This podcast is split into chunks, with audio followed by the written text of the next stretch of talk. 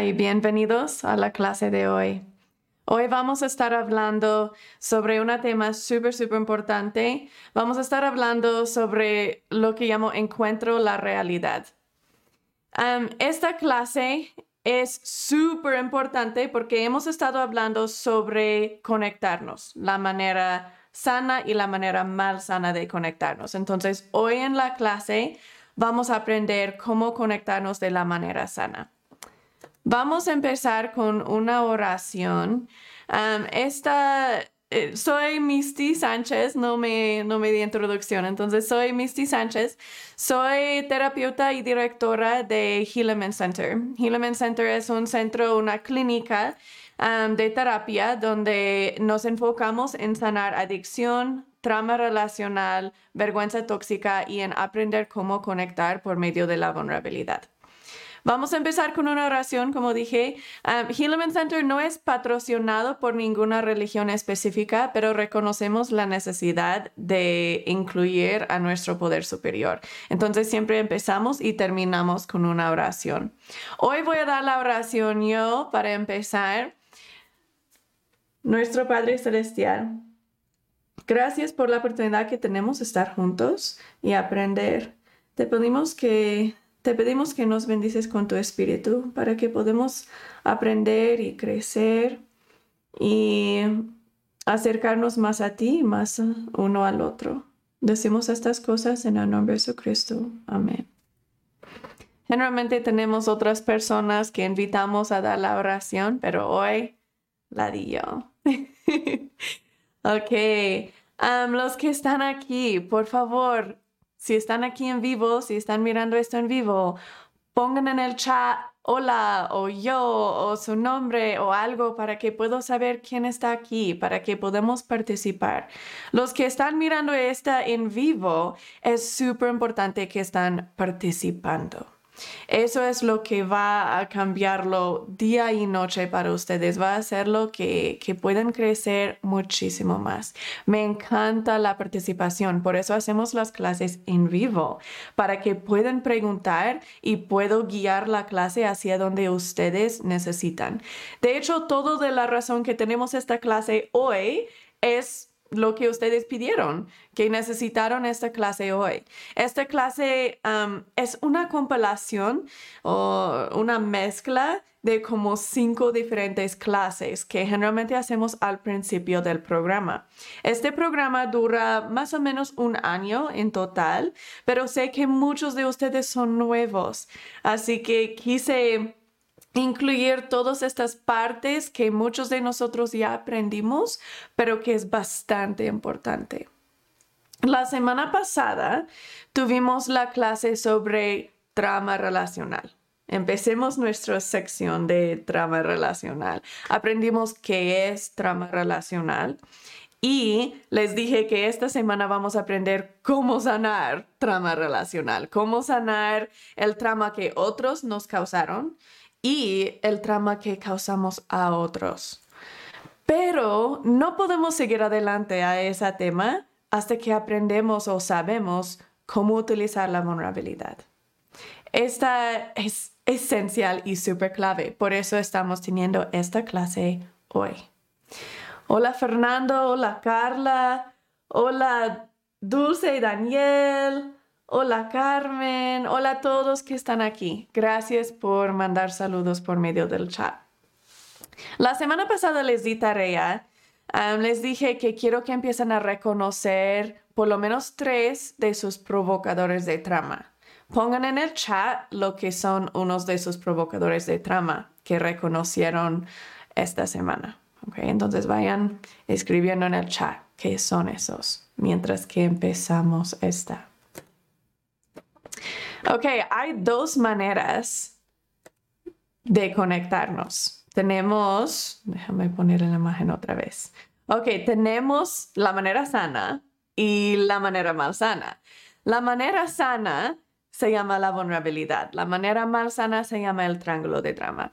Tenemos varios otros videos que hablan sobre la vulnerabilidad y sobre el triángulo de drama, así que no nos vamos a meter muchísimo en eso esta noche, pero si tienen preguntas, preguntan en el chat.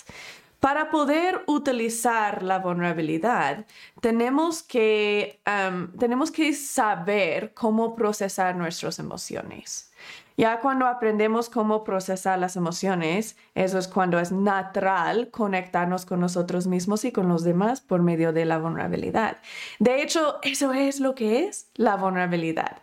La vulnerabilidad es primero proceso cómo me siento, luego proceso cómo pienso que tú te sientes y luego reacciono. Eso es la manera sana de conectar. Es qué me siento y por qué. Y qué pienso que tú te sientes y por qué y luego voy a reaccionar. Y eso suena como locura cuando no lo enseñan a nosotros desde nuestra niñez. Si no lo miramos modelado vez atrás de vez atrás de vez por nuestros cuidadores primarias, no vamos a saber cómo hacerlo. Y va a sonar imposible hacerlo porque es como, ay, y en el momento que estoy súper enojada voy a decir, espera, espera, ¿cómo me siento? ¿Y por qué? ¿Cómo te sientes? ¿Y por qué? Y no, ¿verdad? Pero sí se puede hacerlo de manera natural para que eso es naturalmente la primera cosa que nuestro cerebro trata de hacer.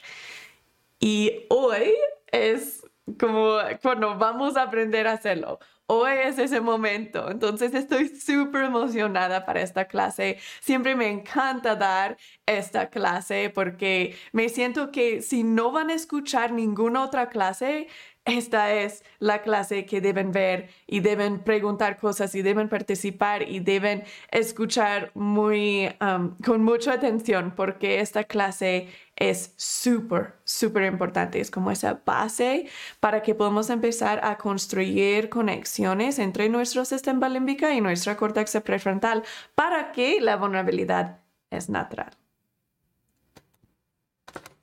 Cuando nos falta utilizar la vulnerabilidad, eso es cuando desarrollamos adicciones, es cuando desarrollamos mucha vergüenza tóxica y eso aún más nos impide de conectar con los demás.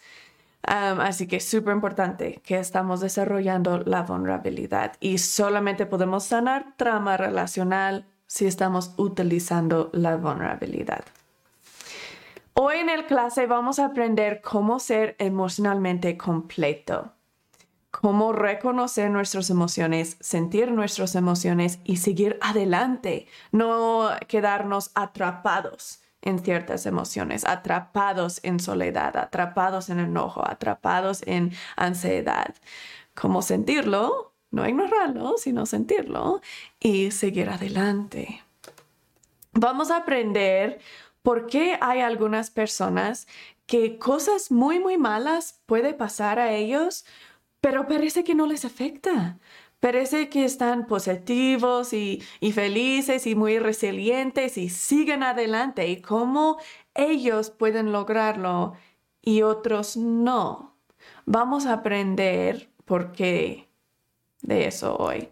También vamos a hablar mucho sobre el enojo. El enojo es bueno. Les prometo, el enojo es bueno. Vamos a aprender qué significa eso, por qué el enojo es bueno. Ok, entonces, para empezar, para encontrar la realidad. Vamos a hablar primero sobre por qué hay algunas personas que um, cosas muy, muy difíciles puede pasar y parece que no les afecta. Vamos a hacerlo por medio de dos ejemplos, dos historias. Uno es una historia de la historia de los Estados Unidos, de un hombre de los Estados Unidos, y otro es una historia antigua de un libro de escritura que se llama el libro de Mormón. Entonces vamos a empezar con la historia de la escritura. Esta historia se trata de un jovencito que se llama Nefi y su familia. Nefi um, y su familia salieron de Jerusalén alrededor de 600 años antes que nació Jesucristo. Esta es poquito antes que Babilonia conquistó a Jerusalén, para que puedan saber más o menos dónde andamos en la historia del mundo. Nefi tuvo varios hermanos, pero vamos a hablar sobre un hermano específico que se llama Lamán. Nefi y Lamán pasaron por exactamente la misma cosa, salieron de Jerusalén y viajaron en el desierto por años, por ocho años viajaron en el desierto, fueron en un barco eventualmente llegaron a las Américas. Pero mientras que estaban viajando en el desierto durante esos ocho años, pasaron por muchas dificultades, muchas cosas muy feas. Si quieren saber más sobre la historia, pueden buscarlo en el libro de Mormón. Pero el punto que quiero hacer hoy es que los dos pasaron por la misma cosa.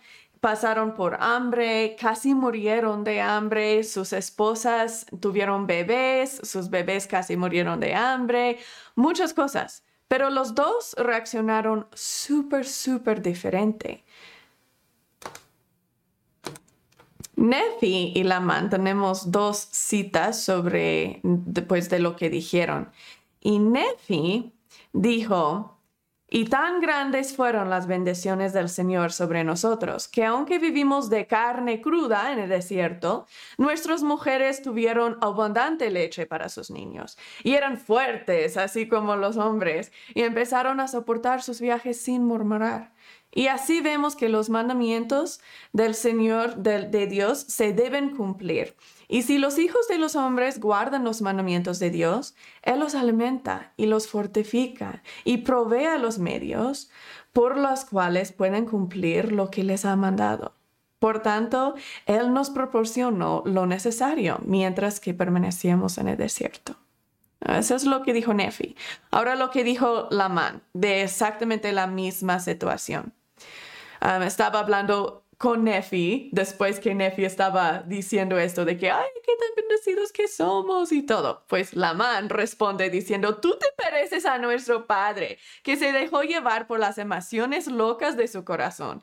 Sí nos ha sacado de la tierra de Jerusalén y hemos andado errantes por el desierto estos muchos años y nuestras mujeres han trabajado, han estado embarazadas y han dado a luz a hijos en el desierto y han padecido todo menos la muerte.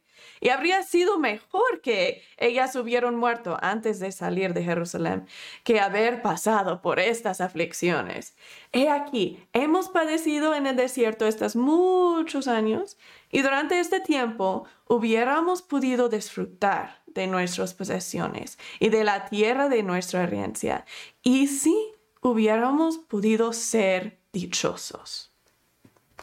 Entonces, Lamán Dice, mira, durante todo este tiempo hubiéramos, hubiéramos podido ser dichosos, hubiéramos podido ser felices, pero no, no pudimos ser felices porque de todo lo que nos ha pasado.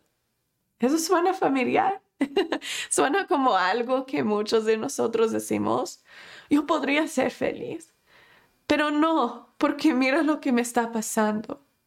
Entonces, ¿por qué hay personas que reaccionan así de que hubiéramos podido ser felices?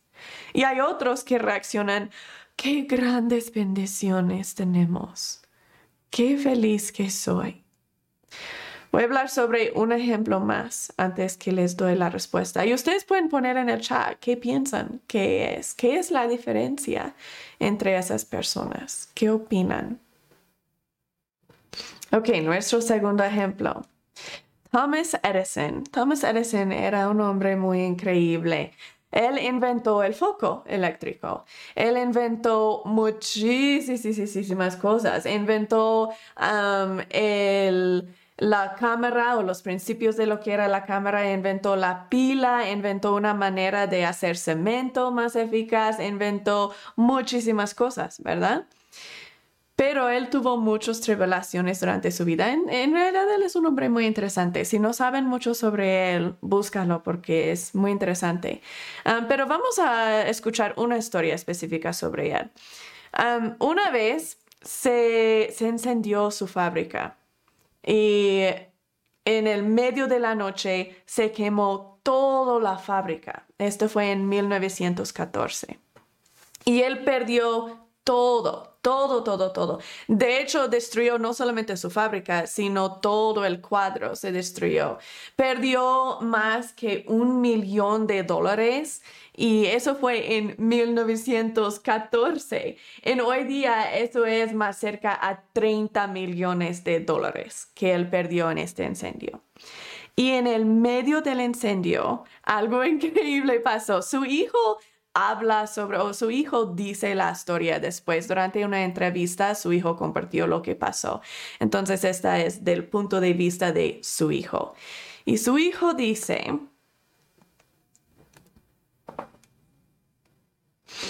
Charles corría franticamente tratando de encontrar su padre. Charles es el hijo de Thomas Edison. Finalmente se encontró con él de pie cerca del fuego, su cara enrodecido por el resplandor, su cabello blanco agitado por los vientos de diciembre. Me dolía el corazón por él, dijo Charles Edison.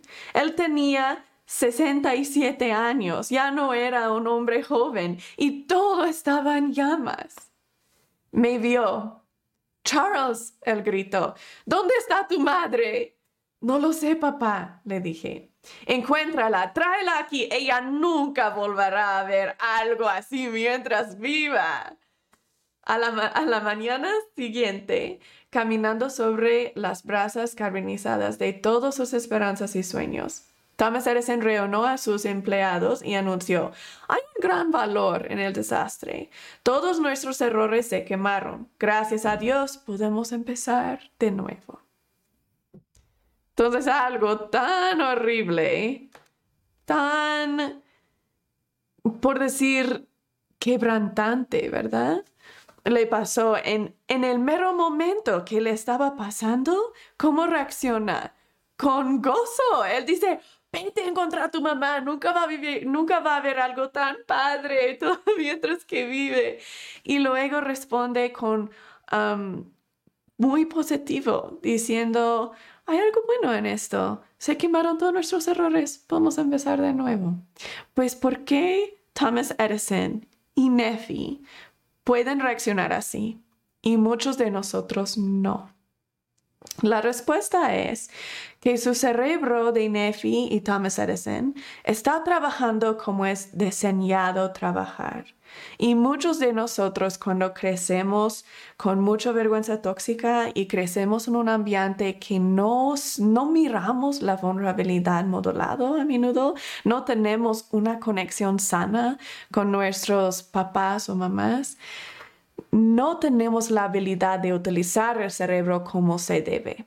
Y hoy vamos a reconstruir esas partes de nuestro cerebro para que funcione como debe. Lo que pensamos que funciona o lo que pensamos cómo funciona el cerebro es que pensamos que hay un evento y el evento causa una emoción y la emoción causa nuestro comportamiento. Es decir, algo me pasa, me hace sentir algo y por eso reacciono. Algo, mi esposo me grita, eso me hace sentir enojada, por eso grito de regreso. Pero eso no es cómo está funcionando nuestro cerebro. Está funcionando completamente diferente. Estamos perdiendo un paso ahí. Pero cuando no somos conscientes de ese paso, es cuando no podemos reaccionar a propósito. Como en realidad funciona el cerebro, es que pasa un evento, ese evento causa un pensamiento automático. Y el pensamiento automático causa nuestra emoción. Y la emoción causa nuestro comportamiento. Es decir, mi esposo me grita, el evento, algo me pasa, y eso me causa tener un pensamiento automático. Muchas veces es inconsciente. Por eso es el problema que no estamos conscientes de este paso, que me causa pensar algo como, no me ama, ya ves, no me, no me ama, porque si me amaba no me va a gritar. Y si mi esposo no me ama, significa que, que no soy alguien deseable, no soy alguien que se puede amar. Y eso me causa sentir una emoción generalmente vergüenza tóxica o soledad o tristeza. Y voy a cubrir esa emoción con enojo. Y vamos a hablar más sobre eso al ratito. Pero tengo mis emociones, ¿verdad? Y luego reacciono, grito de regreso o respondo con enojo. Pero no es la emoción que causa mi comportamiento y eso es lo que es hermoso, hermosísimo. Cuando entendemos esto es cuando se cambia todo porque por la primera vez podemos entender que no somos esclavos a nuestras emociones. Es muy, muy, muy, muy difícil controlar nuestras emociones. Así que si tuve que controlar mi emoción para poder responder bien, por decir, si, si los eventos causaron mi emoción y la emoción causó mi comportamiento, eso sería horrible, sería muy, muy, muy difícil. Mis emociones o las emociones casi no se puede controlar. Muy, muy difícil. En un día buena, sí. Cuando no tengo dolor, no tengo hambre, no estoy estresada, no estoy ansiosa y todo, sí puedo aguantar y controlar mis emociones. Pero ¿qué tal el resto del tiempo? Cuando soy una humana, es muy difícil controlar las emociones. Y los eventos no podemos controlar por nada. Así que si mi comportamiento dependía solamente del evento y la emoción, eso sería horrible y no sería justo. Pero Dios no lo diseñó así. Nuestras emociones son por, son causadas por nuestros pensamientos. Y esas sí son fáciles de cambiar y entrenar, si sabemos cómo. Y eso vamos a aprender hoy. Ok, entonces aquí tenemos las dos diferentes ideas. El uno de que pensamos que el evento causa la emoción, la emoción causa el comportamiento, que es erróneo. Y lo que es correcto, que el evento causa un pensamiento que generalmente es inconsciente y el pensamiento causa la emoción y la emoción causa el comportamiento. Así que si quiero cambiar o elegir mi emoción y por eso mi comportamiento, elejo mi pensamiento. Y eso sí se puede hacer. Eso es lo que están haciendo Nefi y Thomas Edison y todas las otras personas que reaccionan bien o positivo o resilientes a una situación. Es que están reconociendo su pensamiento eligiendo su pensamiento. Por eso su, su emoción sigue eso y luego su comportamiento. vamos a seguir hablando más y va a hacer un poquito más sentido en un momento. Esto es lo que se llama el formato de procesar. Esta les hice para ayudarles a reconstruir su, su proceso cognitivo reconstruir cómo estamos procesando nuestras emociones. Muchos de nosotros ni estamos procesando nuestras emociones. Lo que estamos haciendo es controlando y ignorando. Voy a controlar mi emoción para que no reacciono mal, para que no te grito, para que yo no lloro, para que no me siento tal cosa, lo que sea. Voy a controlarlo y voy a ignorarlo, voy a aguantarlo, voy a tragarlo. Y eso no es sano y no nos permite conectarnos. Lo que hace es que nos hace a fuerza tener que desarrollar uno de dos cosas, una adicción o comportamientos de control, o las dos. Y nos mata, y mata a nuestras familias, destruye a nuestras familias. Entonces, cuando empezamos a sentir las emociones y procesarlas, es cuando podemos conectarnos en realidad con nosotros mismas y con los demás. Este formato de procesar es lo que les ayuda a aprender a procesar sus emociones para que naturalmente lo que hace su cerebro es lo que hacía el cerebro de Nefi y Thomas Edison. Es que algo pasa, Luego tienen un pensamiento automático y reconocen su pensamiento automático y miran qué es real y qué no es real sobre su pensamiento automático. Y luego tienen las emociones de acuerdo de eso y su comportamiento, su reacción a la situación es a propósito. Porque a propósito elegiste qué es real sobre ese pensamiento y qué no es real Por eso esta clase se llama Encuentra la realidad. Vamos a encontrar qué es real, qué no es real, para que podamos elegir nuestras emociones y cómo reaccionamos. Suena difícil, pero no lo es. No lo es. Solo es, se, requiere constancia para que se hace una conexión en el cerebro. Ok, ¿cuándo debes utilizar el formato de procesar? ¿Cuándo lo debes llenar? Siempre. Si tienes una emoción, llénalo. Queremos procesar todas emociones. Generalmente no tenemos que procesar emociones positivas porque nos permitimos sentirlas y las procesamos porque queremos, porque es positivo, nos da dopamina, serotonina, endorfina, nos hace sentir bien. Así que generalmente no tengo que ayudarles a procesar esas. Las cosas que no queremos procesar son las emociones dañinas negativas. Por eso las ignoramos y todo. Pues porque eso es malo. Es por medio de esas emociones que nos conectamos con los demás y con nosotros mismos. Es cuando tenemos dolor que conectamos en una manera real.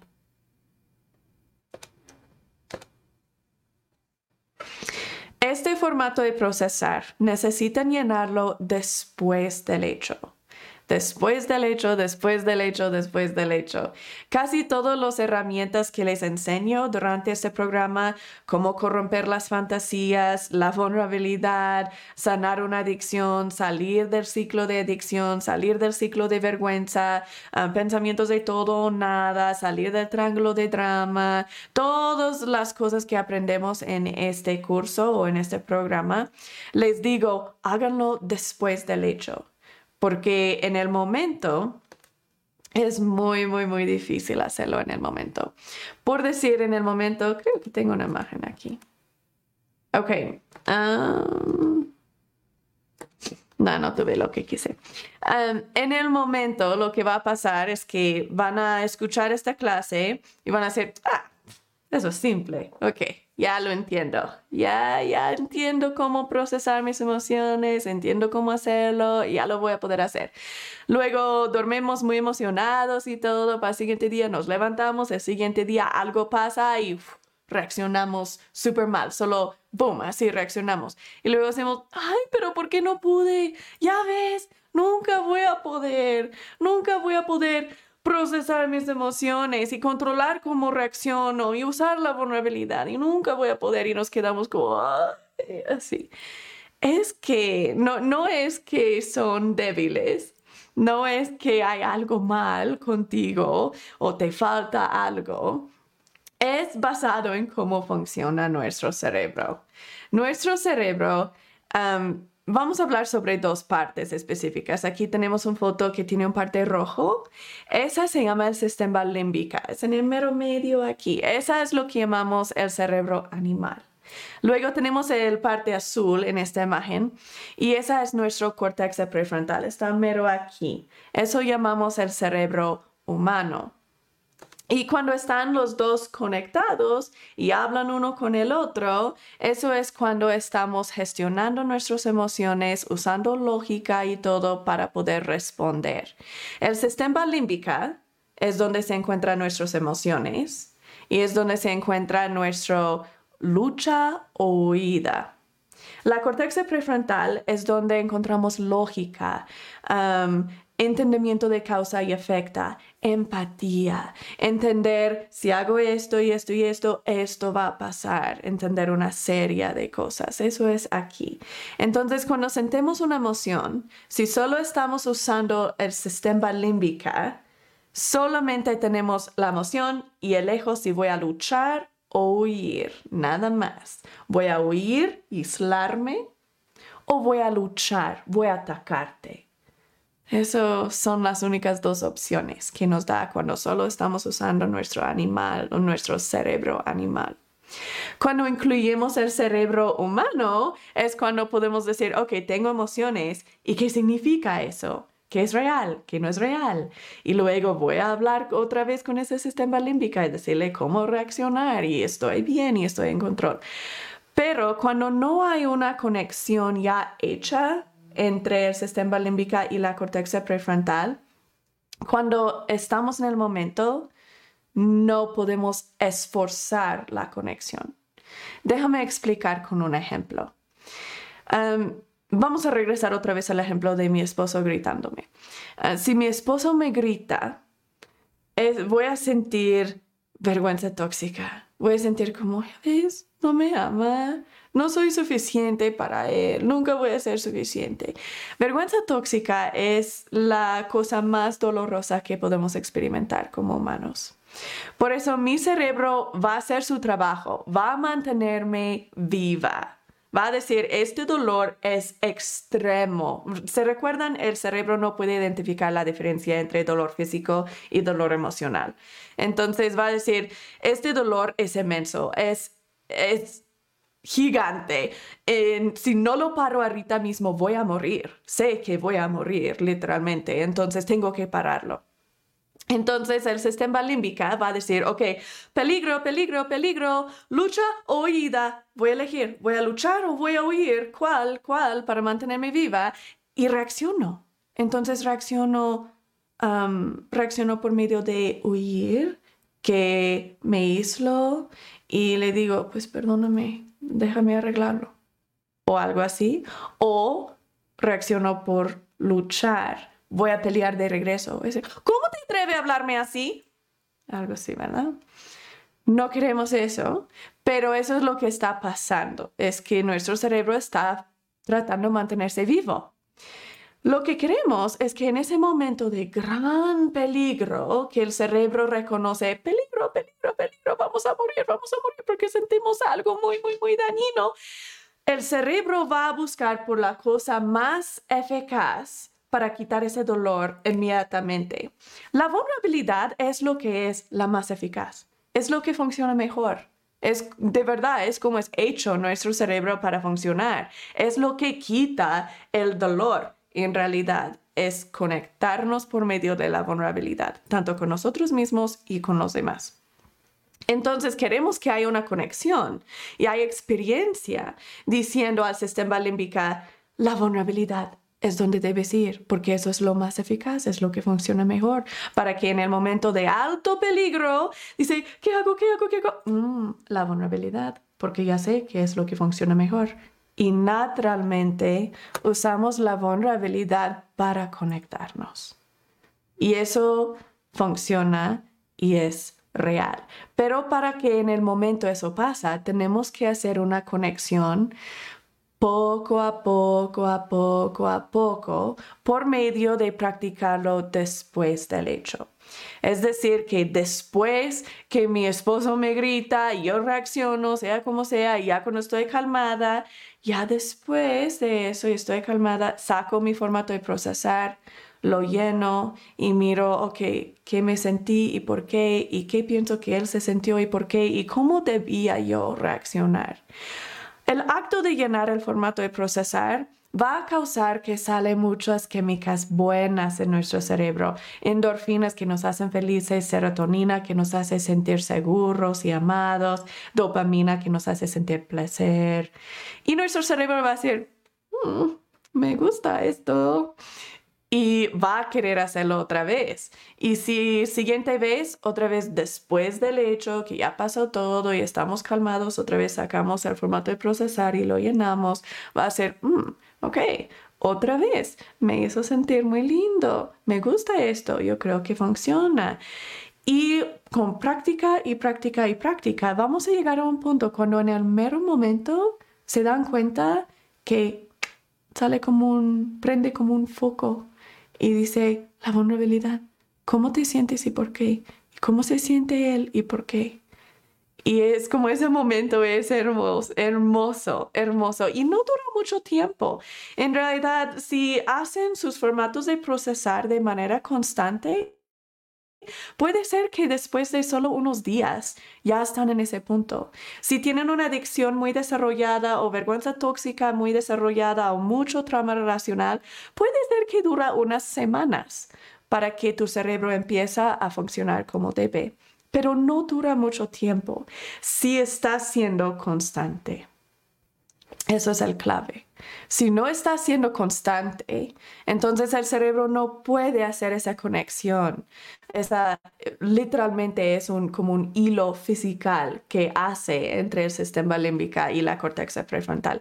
Y no lo puede hacer si no mira que es importante. Si no lo estás practicando, día tras día tras día, cada vez que tienes algo que te hace sentir estresada o triste o sola o lo que sea, si no estás haciendo el formato de procesar después del hecho, tu cerebro no lo mira como importante y no va a crecer esa conexión y vas a estar constantemente frustrados. Y tengo esto muy a menudo de muchos clientes que tienen un año en el programa y están como, pero todavía no estoy sanada, todavía no me siento bien todavía mi familia está quebrada y por qué, qué me falta. Y digo, pues, ¿qué tan a menudo estás llenando esos formatos de procesar? ¿O cuántos formatos de procesar has llenado durante este año? Y dicen, pues uno o dos.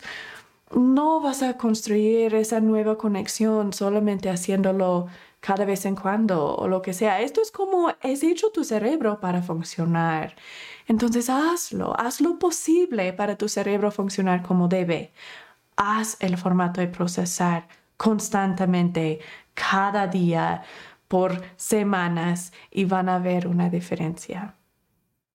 Ok, entonces vamos a hablar cómo, cómo hacer ese formato de procesar. Um, primero, escrito, hazlo escrito.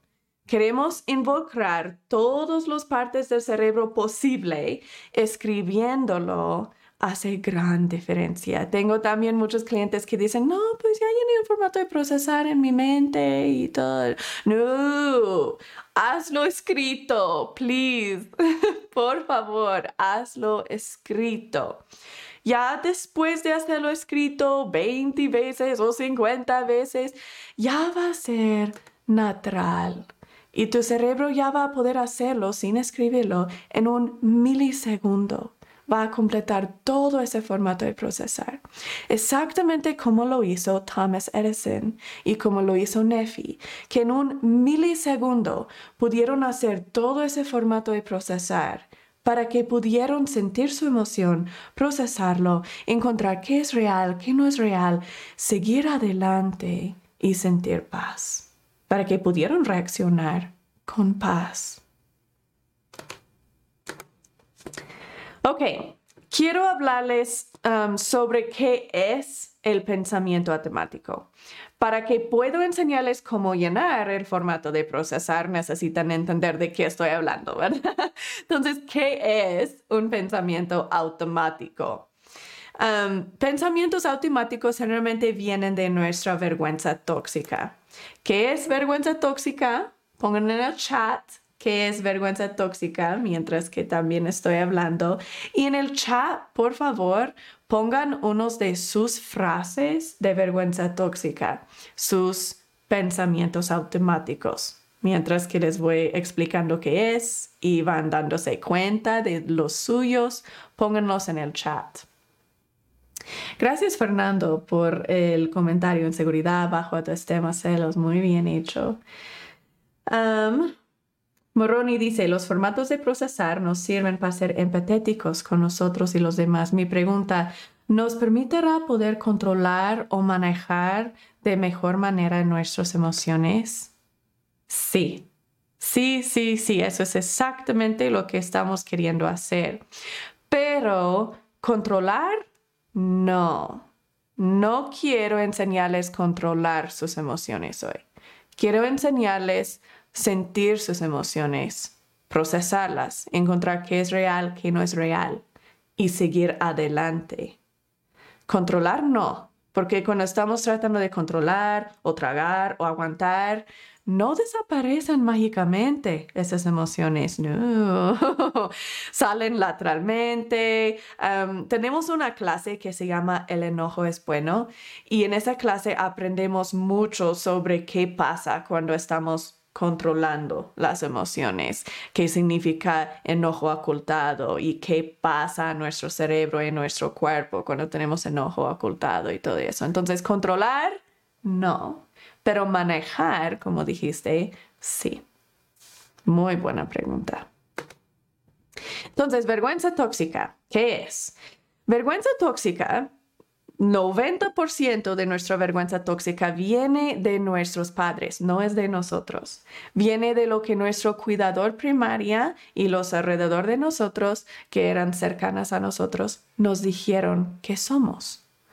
Eres esto, eres esto, eres esto, eres esto. Y muchas veces no era dicho en voz alta, sino era dicho por la manera que actúan o que actuaban con nosotros y crea en nosotros frases y creencias centrales falsas que son como soy invisible, no soy importante, no soy suficiente, no soy alguien amable, no soy, um, no soy buen papá, soy mala madre, soy quebrada, soy tóxica, soy estas ideas que tenemos inconscientemente de nosotros. Esas son nuestra vergüenza tóxica y esas son lo que llamamos creencias centrales falsas. Generalmente nuestros pensamientos automáticos son nuestras creencias centrales falsas. Esa es como nuestra voz interior que nos está diciendo, tú eres esto, tú eres esto. O ya ves, tú no pudiste, tú nunca vas a poder. Esa es nuestra vergüenza tóxica. Um, esta es una lista de varias frases de creencias centrales falsas. Esta semana voy a darles varios ejercicios y tenemos un ejercicio que tiene que ver con identificar qué son tus creencias centrales falsas. Entonces es uh, súper importante hacer este uh, ejercicio cuando lo tienen, entonces no, no lo pierdan. Ok, las creencias centrales falsas son emocionales, no son lógicas. Es decir, lógicamente sé que soy suficiente, lógicamente sé que no soy mala madre, lógicamente sé que solo porque mi esposo no me ama no significa que no, no soy alguien deseable. Como, como esas cosas lógicamente sabemos, ¿verdad? Pero las creencias centrales falsas están muy enraizadas en nuestro sistema límbico, ahí donde están nuestras emociones. Es cómo está construido nuestro cerebro alrededor de esos pensamientos. Son emocionales. Es como tengo la emoción o el sentimiento que no soy suficiente, que no soy buena madre, que no soy deseable, que soy mala. Es la diferencia entre hice algo mala y soy algo mala. Ok, tengo también otro ejercicio sobre eso. Entonces les voy a dar varios ejercicios sobre eso esta semana para poder quitar esas creencias centrales falsas, tenemos que sanar nuestra vergüenza tóxica. Es muy posible sanar la vergüenza tóxica y no es muy difícil. Como todas cosas en este programa, no es difícil, solo requiere trabajo constante. No es trabajo duro, es trabajo consistente. Para poder sanar la vergüenza tóxica, solo hay dos pasos. Pongan en el chat si se recuerdan qué son esos dos pasos. Okay, yo también voy a decir aquí, pero quiero que pongan en el chat. Los dos pasos para sanar la vergüenza tóxica, los dos se requiere usar el formato de procesar. Así que si no saben cómo usar el formato de procesar, no puedan sanar su vergüenza tóxica y no puedan quitar esos pensamientos o esas creencias centrales falsas.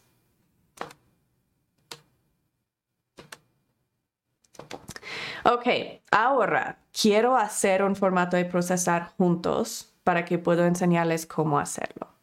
En el formato de procesar tenemos varias cajas de color y el primer caja tenemos un 1 al lado de la primera caja hasta mero arriba. Pueden, pero pueden ver las cajas abajo de eso, tiene un número 4. Vamos a hacer el formato de procesar afuera de orden. Es decir, este formato lo escribí en el orden que tu cerebro funciona. Tenemos un provocador, un evento, algo nos pasa. Luego las cajas abajo dice pensamiento temático y qué es real sobre esos pensamientos. Eso es lo que sigue en nuestro cerebro. Luego siguen nuestras emociones y luego sigue el, el resultado, sigue nuestro comportamiento, como esto. ¿ok? El formato de procesar es hecho en este orden, evento, pensamiento, emoción y comportamiento. Pero no vamos a llenarlo en ese orden. La razón es que es muy difícil al principio reconocer, pero ¿qué es mi pensamiento automático? Pues no sé, la emoción es muchísimo más fácil identificar. Así que vamos a identificar la emoción y luego vamos a usar eso para ayudarnos a identificar el pensamiento automático. Esa es la razón que tenemos número uno al lado de evento. Luego vamos hasta abajo, la caja azul oscuro que dice emociones tiene un número dos. Eso es lo que vamos a llenar siguiente. Luego miramos la caja roja, dice número tres. Eso es nuestro comportamiento. ¿Qué hicimos?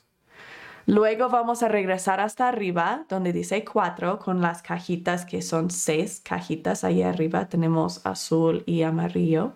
Y en esas cajitas es donde vamos a llenar pensamiento temático y todo eso. Luego vamos a ir hasta abajo, hasta donde dice 5, al lado de la caja verde. Y eso dice, ahora que entiendo mis pensamientos automáticos, ¿cómo quiero reaccionar próxima vez que algo similar pasa? O cómo debía reaccionar, cómo me gustaría reaccionar. Ok, vamos a hacerlo juntos ahora para que hace sentido. Para poder hacerlo, vamos a actuar como niños pequeños. Niños pequeños son increíbles. Hay mucho que aprender de ellos. Pero ya ves como hay, unos niños pequeños que dicen, pero ¿por qué? ¿Pero por qué? ¿Pero por qué? Y están, ¿por qué? ¿Por qué? ¿Por qué? ¿Por qué? Eso es como queremos ser. Para poder llenar este formato de procesar, vamos a decirnos, ¿pero por qué? ¿Pero por qué? ¿Pero por qué? Esto es nuestro ejemplo. Javier está enseñando a su hijo manejar. Y su hijo sale de su casa y empieza a manejar y casi inmediatamente cuando está saliendo pega el carro del vecino por atrás. Entonces no estaba mirando súper bien y pegó atrás en el carro del vecino. No muy fuerte, solo poquito, solo suficiente rayar el carro del vecino. Javier empieza a gritar a su hijo y dice, ¿Cómo hiciste eso? ¿No miraste el carro atrás? Ay, mijo, tienes que tener cuidado, eso no está bien, ahora que... Y está gritándole, ¿verdad? Aquí vamos a actuar como somos el papá, vamos a actuar como somos Javier. Y ya después del hecho, ya cuando estamos calmados y todo, quizás más tarde ese día o mañana o en cinco semanas, que sea cuando ya estamos calmados, vamos a sacar el formato de procesar y vamos a llenarlo. Entonces somos Javier ahorita. Número uno, miramos el provocador. ¿Qué pasó? ¿Qué era el evento? Pues vamos a escribir um, mi hijo o estuve enseñando a mi hijo a manejar y él chocó el carro del vecino. Eso es el evento, el provocador. Dos, vamos a brincar hasta abajo a la cajita azul oscuro. Y ahí vamos a poner nuestras emociones. ¿Qué son nuestras emociones? Somos Javier aquí. ¿Qué son nuestras emociones? Pongan en el chat qué son las emociones de Javier. ¿Está enojado? ¿Está molesto? ¿Se siente lo mejor vergüenza tóxica? Si entienden sobre vergüenza tóxica van a entender un poco más sobre eso. Y ahí vamos a escribir todas nuestras emociones.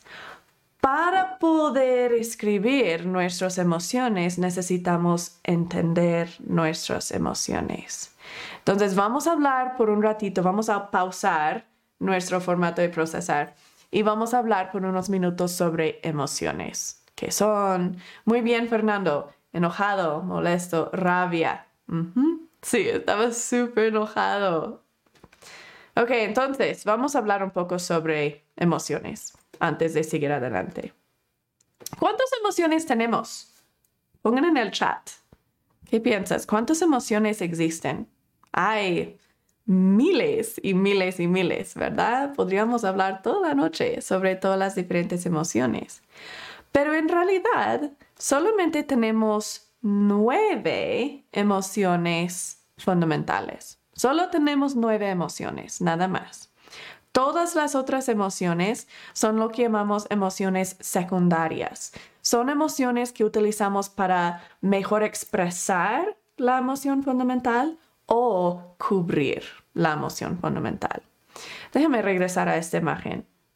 Nuestras nueve emociones fundamentales, las únicas emociones que tenemos, son gozo, pasión, amor, miedo, dolor, traición, soledad, culpa y vergüenza tóxica. Las tres de arriba, gozo, pasión y amor, son nuestras emociones como positivas. Um, pasión es, no es como pasión sexual, pero si no es como pasión, pues puede ser también pasión sexual, pero es más como ánimo, ¿verdad? ¿Qué te da ánimo? Es como esa emoción cuando vas a ver tu, um, vas a ver un partido de fútbol y estás como animado, o vas a leer un libro y estás como, ay, ¿qué va a pasar? Y así, como ese ánimo, esa emoción, esa pasión por algo que amas, algo que te aluzca. Esa es pasión. Um, quizás para expresar gozo voy a utilizar emocionada o voy a utilizar felicidad, o voy a utilizar como hay, como dijimos, miles de emociones, ¿verdad? Pero los utilizamos para mejor expresar esa emoción en una manera más refinada, para que otros puedan ver exactamente qué tipo de gozo que tengo. Las seis emociones de abajo, miedo, dolor, traición, déjame explicar traición por un momento. Traición es cuando alguien debe amarnos y cuidarnos y protegernos, pero son ellos que nos están dañando. Cuando un niño tiene un hermano y el hermano le quita su pelota, ese niño se siente traicionado, se siente traición, porque su hermano es lo que debe amarlo y cuidarlo, pero es él que lo está dañando. Eso es traición.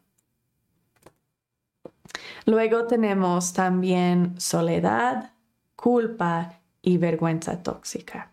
Si tienen preguntas sobre qué son esas nueve emociones, por favor preguntan en el chat. Las tres o las seis, las seis de abajo, no nos gusta sentir esas cosas no se siente bien, se siente doloroso. Y cuando los experimentamos, el cerebro dice, peligro, peligro, peligro, vamos a morir, vamos a morir, para el dolor, para el dolor. Entonces, si no sabemos cómo procesarlo y mirar qué era mi pensamiento automático, qué es real, qué no es real, y así procesarlo, si no sabemos cómo hacer eso, lo vamos a tener que controlar, ignorar distraernos, desarrollar adicción y comportamientos de control para que no tenemos que sentir esas emociones. Y la vamos a cubrir con otras emociones. Generalmente lo cubrimos con enojo. Oh, tengo, antes que sigamos adelante con enojo, um, tengo varios ejercicios que les voy a dar sobre sus emociones. también tengo unas tarjetas aquí que me gusta utilizar con niños pequeños o con quien sea. Todavía lo uso con adultos también. entonces tengo estas tarjetas también que les, les puedo dar también para que los tienen. Fernando dice, entonces en el formato de procesar solo debemos usar las nueve emociones primarias o también podemos usar las secundarias. Buenísima pregunta. Pon lo que te sientes. Cuando estás llenando ese formato de procesar, no te preocupes de decir, no, pero ¿qué es la emoción real? No, no, no. Solo escribe lo que viene a tu mente. Enojado, rabia, lo que sea, escribe lo que viene a tu mente en ese formato de procesar. Después, cuando completas el formato de procesar, puedes regresar y tratar de identificar la emoción real y eso va a ser muy útil. Pero el mismo formato de procesar naturalmente te va a ayudar a encontrar la emoción real. Muy buena pregunta. Entonces, no te preocupes de escribirlo así. Y de hecho, eso me hace recordar otra cosa también.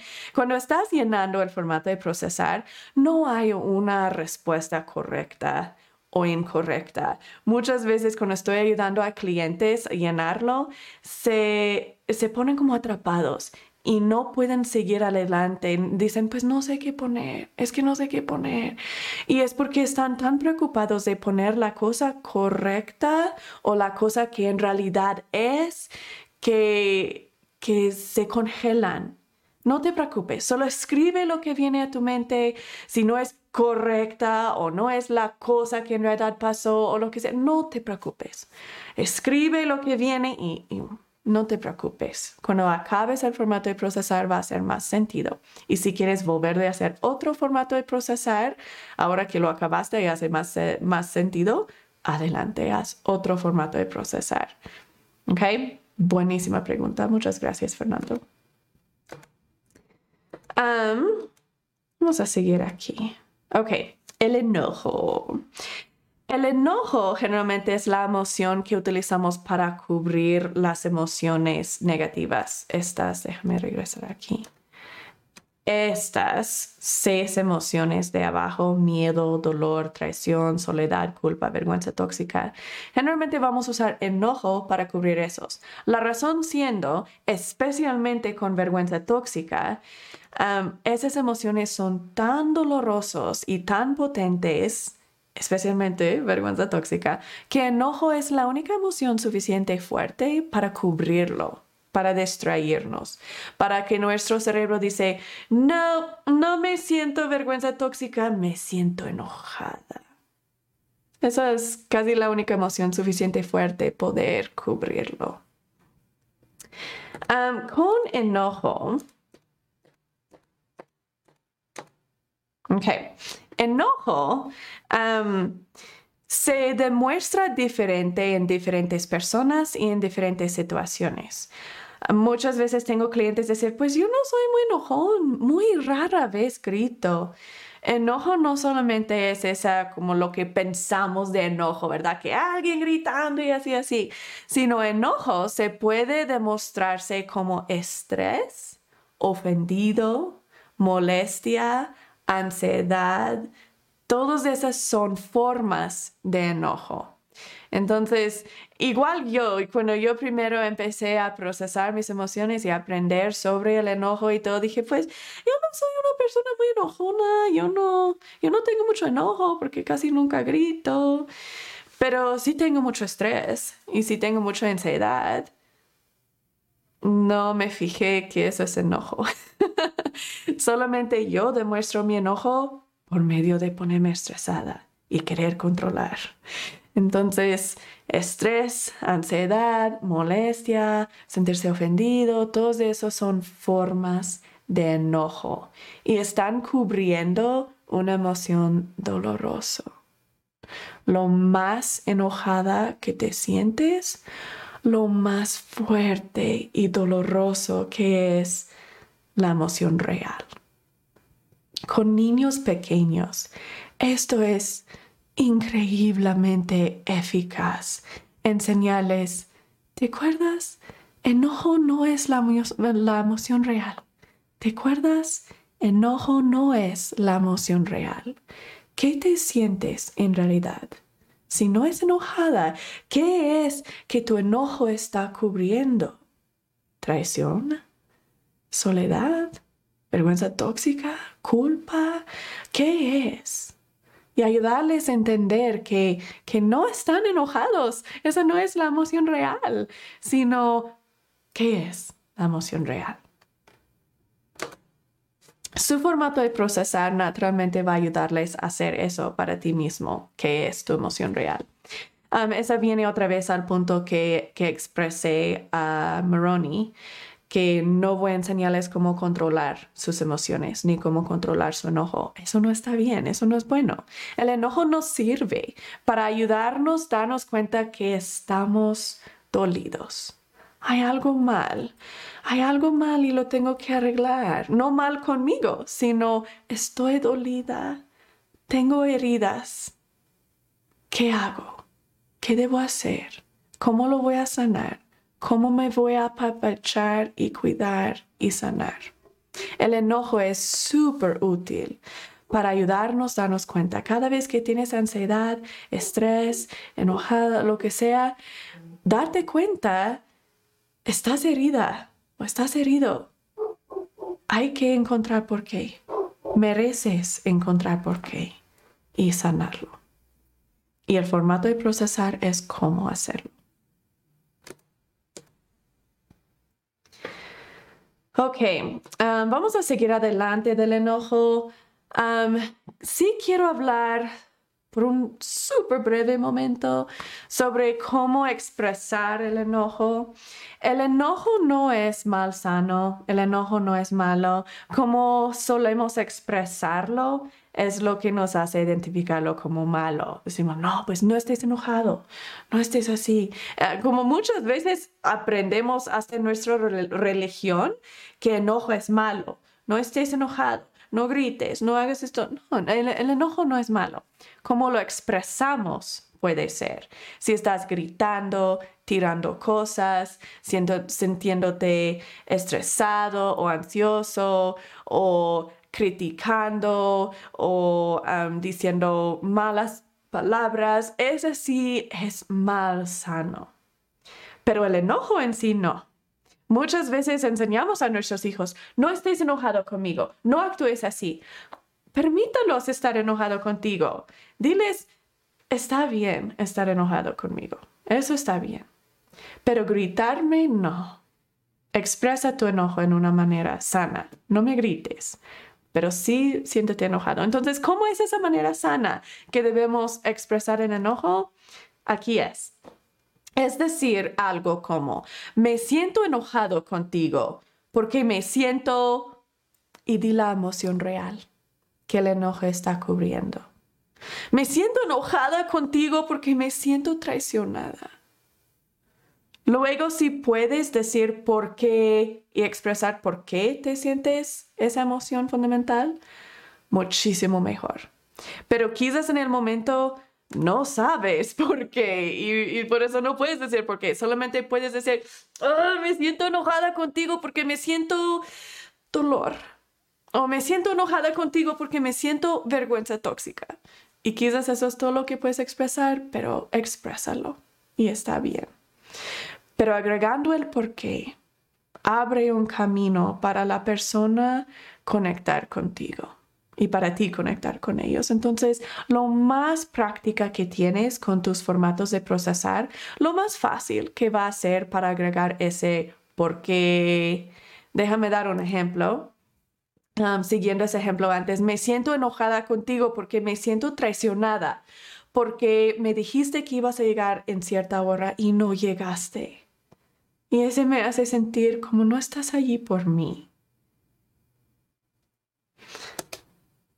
Ok.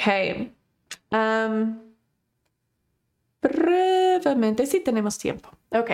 Brevemente quiero demostrar enojo y qué está cubriendo la emoción real. Esto es todo de su propia clase. De hecho, generalmente hago dos clases sobre este tema, pero vamos a darlo en como 10 segundos.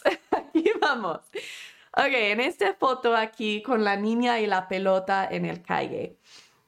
Um, imaginan que la niña corre al calle detrás de su pelota. ¿Qué vas a decir a tu hija? ¿Cómo vas a reaccionar? Generalmente vamos a reaccionar con lo que parece como enojo. Vamos a gritarle. ¿Qué estás haciendo? Vente por acá, vente. Y vamos a gritar, ¿verdad? Y para ella, ella piensa que estamos enojados con ella porque estamos gritando. Nuestro enojo está cubriendo qué? ¿Qué es la emoción real? está cubriendo miedo. Pongan en el chat lo que ustedes opinan también de estos. Entonces, tenemos mucho, mucho miedo, pánico, ¿verdad? Entonces, nuestro enojo es exagerado, es muy fuerte el enojo. El enojo es algo hermoso. No, no quiero ser hermoso, pero es increíble porque el enojo no es doloroso al cerebro. En enojo nos sentimos que podemos controlar Entonces decimos, no tengo miedo porque miedo es peligroso, eso no puedo controlar. Tengo enojo, enojo sí puedo controlar. Enojo estoy fuerte, estoy así, estoy capaz. Puedo controlar cosas con enojo, eso no me duele. Entonces preferimos sentir enojo que miedo y vergüenza tóxica y todo eso. Ok, regresando a los otros ejemplos. Aquí la muchacha con su novio y el novio está mirando a otra muchacha y la muchacha se enoja, la novia se enoja y dice, Ay, ¿cómo te atreves a hacer eso? Yo te vi, yo te vi. Está enojada. Pero ¿qué es la emoción real que su enojo está cubriendo? Lo mejor, traición y vergüenza tóxica y soledad y miedo y en esta foto de abajo, el hombre en el auto y está enojado porque está en tráfico y está gritando y dice, ay, pues el semáforo no se va a poner más verde, patrón, yo sigue. Ah, está enojado.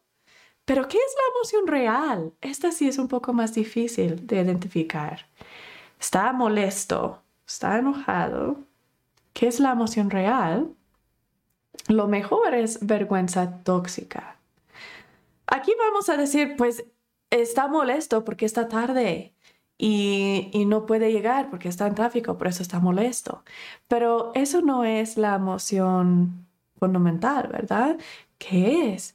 Pues es vergüenza tóxica. ¿Y por qué? Ahí es donde encontramos por qué, por qué, por qué, por qué. ¿Por qué le molesta que está tarde? ¿Por qué? ¿Por qué le molesta que está tarde? Pues porque si llega tarde, luego su cliente va a pensar que, que no le importa, ¿verdad? Que es irresponsable, que no da valor a su trabajo, que no es buen trabajador. ¿Y por qué eso le molesta? Pues si el cliente sabe que es irresponsable, que no le vale su trabajo, que no es buen trabajador, entonces sabe algo sobre él que él ya se siente.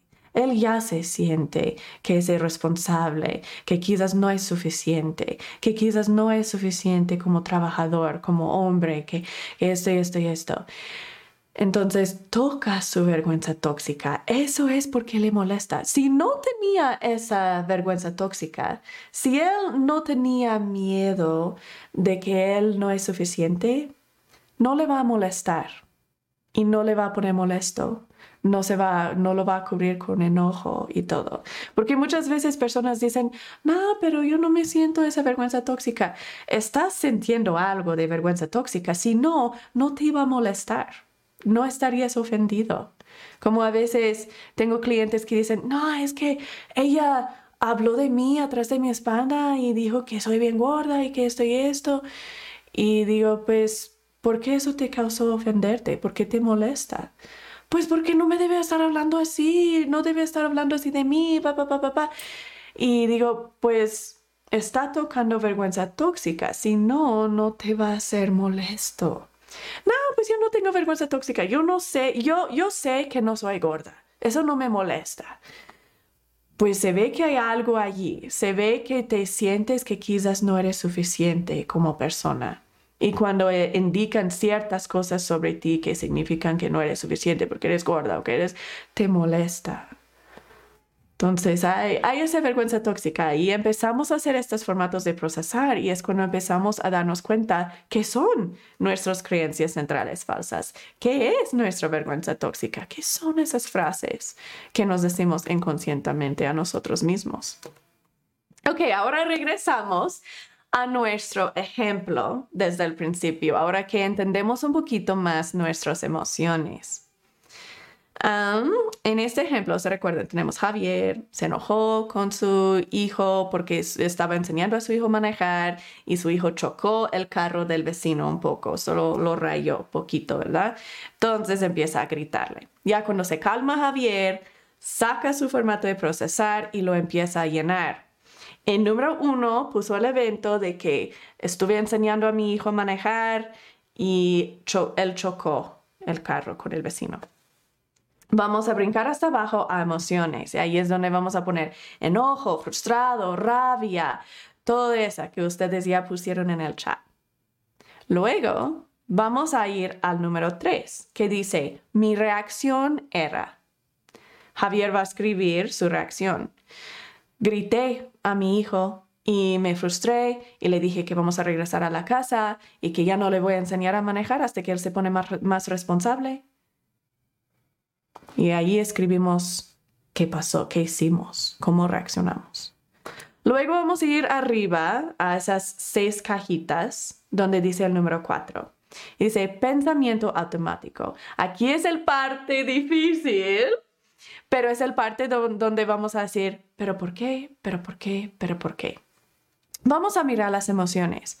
¿Por qué esta situación nos causó sentir frustrado, enojado, rabia, molesto? Con Javier, ¿por qué le hizo sentir eso? Vamos a tratar de ver, pero ¿por qué? ¿Pero por qué? ¿Pero por qué? Entonces él va a decir, pues porque mi hijo chocó el carro. ¿Y eso por qué te molesta? Pues porque mi hijo debe ser responsable. Pero ¿por qué te molesta si tu hijo no es responsable? Pues porque si no es responsable, entonces, ¿qué van a pensar los demás? ¿Por qué te molesta si los demás piensan que él no es responsable? Pues porque luego demuestra que soy mal padre, demuestra que hay algo mal conmigo, que yo no pude enseñar y educar a mi hijo para que actúe bien, para que sea responsable, para que sea buen hombre. Entonces cae en mí que demuestra que soy mal padre. Eso es el raíz. Eso es un pensamiento automático. Me sentí molesta con mi hijo cuando chocó el carro del vecino porque supe que yo iba a ir, tener que ir a hablar con el vecino, yo iba a tener que decir al vecino, mira, mi hijo chocó tu carro, perdóname, amigo, y, y así. Y luego mi vecino va a saber que soy mal padre porque permito a mi hijo manejar y él ni sabe manejar y, y, eso es mi culpa y hay algo que me falta como padre. Esa es vergüenza tóxica. Entonces el pensamiento automático sería algo como, no soy suficiente como padre. Generalmente tenemos mucho más que solo un pensamiento matemático. Por eso allí tengo tres cajas para que puedan escribir por lo menos tres. Y si necesitan escribir más, generalmente tenemos aún más que tres. Quizás tienen 50, no sé, pero escriban todos los pensamientos automáticos que puedan pensar. Aquí ya identificamos uno, que le molesta la situación, el choque, porque demuestra que él no es suficiente como padre. Entonces, ese es uno. ¿Qué es otro? Vamos a tratar de identificar otro. ¿Por qué le molesta que, que su hijo chocó el carro? ¿Por qué empezó a gritar? Pues porque el choque me dio miedo. Aunque era poquito, como me dio miedo que íbamos, si íbamos a estar bien o si no, o qué. Y, y por eso grité, porque tuve miedo. ¿Y por qué te molesta si tienes miedo? ¿Por qué el miedo te causó reaccionar? Pues porque si algo pasa a mi hijo y luego era mi culpa que yo le permití manejar y luego algo le pasó. ¿Y eso por qué te causa molestia? ¿Por qué te molesta si algo pasa a tu hijo y es tu culpa? Pues porque luego significa que no soy buen padre, que no lo protegí bien, que no lo pude proteger. Entonces ahí hay otro pensamiento automático. De hecho, viene muy al mano de que no soy suficiente como padre. Podríamos identificarlo solo como uno. O podríamos dividirlo y decir, no soy buen padre. Y el otro, no pude proteger a mi hijo. No puedo proteger a mi hijo. Eso es otro pensamiento automático. Entonces, lo que queremos hacer siempre es preguntar, pero ¿por qué? ¿Pero por qué? ¿Pero por qué? Hasta que ya no podemos preguntar, pero ¿por qué? Hasta que ya llegamos al final, que ya no podemos seguir más adelante. Entonces pregúntate, ¿pero por qué eso me molesta? ¿Pero por qué eso me molesta? ¿Pero por qué? Ya cuando encuentras esos pensamientos automáticos, los vas a escribir en sus cajitas Y luego vas a analizar qué es real y qué no es real sobre ese pensamiento atemático. Generalmente, de hecho, casi siempre nuestros pensamientos atemáticos son completamente erróneas, son completamente falsas y a veces son verdades. Pero cuando son verdades, casi siempre son muy afuera de perspectiva súper afuera de perspectiva. Entonces vamos a ver qué es real y qué no es real para que podamos elegir la emoción correcta para sentir. Mm, vamos a hacerlo juntos. ¿Qué es real? Vamos a tomar el primer pensamiento matemático, no soy suficiente como papá. ¿Qué es real? Es real que no eres suficiente como papá si tu hijo choca el carro, le estabas enseñando y choca el carro. Es, es real que no eres suficiente como papá. No, eso es ridículo. Todos son suficientes como papá. Quizás no actuamos de acuerdo con eso. Quizás alejamos a actuar diferente. Uno porque quizás no sabemos cómo más actuar o quizás estamos tratando de cubrir y lidiar con nuestra propia vergüenza tóxica. Pero entonces, ¿qué es real? Quizás es real que tienes que cambiar unas cosas. Quizás necesitas enseñarle un poquito más antes de darle todo control del carro. Quizás necesitas llevar el carro a un estacionamiento vacío para ayudarle a enseñar o ayudarle a aprender, en cambio de estar solo allí al lado de todos los carros, ¿verdad? Entonces, quizás sí hay cambios o cosas diferentes que debiste hacer, pero eso no significa que no eres suficiente como papá. Si tu hijo actúa o se comporta mal, no significa que eres mal padre. Quizás significa que necesitas cambiar cómo lo vas enseñando y disciplinando. Y tenemos varias clases sobre eso. Ahorita estamos en el mero medio de este programa. Hay tres etapas en este programa. Estamos en el medio de la etapa 2. Casi todo de la etapa 3, de la, de la etapa 3, se enfoca en cómo disciplinar a nuestros hijos y nuestros cónyuges y nuestros vecinos y todo en una manera sana, cómo interactuar con personas cuando están reaccionando mal sano entonces tiene que ver con todas nuestras interacciones con otros, casi toda esa tercera etapa. Entonces vamos a aprender mucho más sobre eso, de entonces qué hago para mejor disciplinar a mi hijo, para que reaccione bien, para que no reaccione desrespetuoso y todo eso. Pero para que sepan ahora, la razón que tu hijo actúa mal o reacciona mal no es porque no eres suficiente Quizás hay cosas que necesitas cambiar, pero eso no significa que eres insuficiente o eres mal padre. Eso no. Entonces, ahí en esa caja vamos a escribir qué es real. De esa podría ser, um, si mi hijo eh, actúa irresponsable, no significa que me falta algo como papá. Simplemente significa que debo apoyarle en diferente manera. O quizás quieres escribir, mi hijo chocó el carro y eso no significa que soy mal padre, pero próxima vez quizás lo quiero llevar más lejos de otros carros. O soy suficiente como papá, simplemente porque lo amo y sigo tratando. Pueden elegir lo que escriben ahí, que es real. Ok, vamos a seguir adelante um, con las otras cajas. Ya cuando llenan esa que es real, que no es real, es cuando van a brincar hasta um, mero abajo, donde dice el 5 en la caja azul. Y eso dice, ahora que entiendes que es real y que no es real, ¿cómo quieres reaccionar próxima vez? Um, esto es lo que es hermoso porque nos damos cuenta que generalmente cuando pensamos que estamos reaccionando porque de cierta situación, en realidad la situación no tiene nada que ver con por qué reaccionamos así. Esta situación con Javier y su hijo, él reaccionó demasiado enojado pero no tuvo nada que ver con el choque. Nada, nada que ver con cómo manejó su hijo. Tuvo que ver con el hecho de que él estaba experimentando vergüenza tóxica.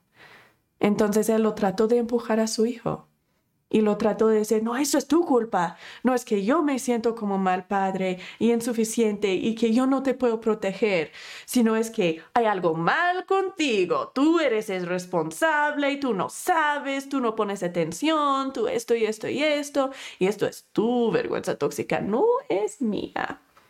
Y eso es como vamos pasando esa vergüenza tóxica generación tras generación. Y es como nosotros llegamos a tener la vergüenza tóxica. Cuando, cuando reconocemos eso y reconocemos que sobre reaccioné y no tiene nada que ver con él, era de mí, era porque yo estuve experimentando vergüenza tóxica. Eso cambia todo. Significa que próxima vez, en cambio de gritarle y pasar esa vergüenza tóxica, ya podemos identificarlo en nosotros mismos. Y ya podemos decir, ok, mijo, ahorita estoy muy frustrado, pero es porque yo me siento vergüenza tóxica. Entonces déjame procesarlo, ya después lo vamos a hablar.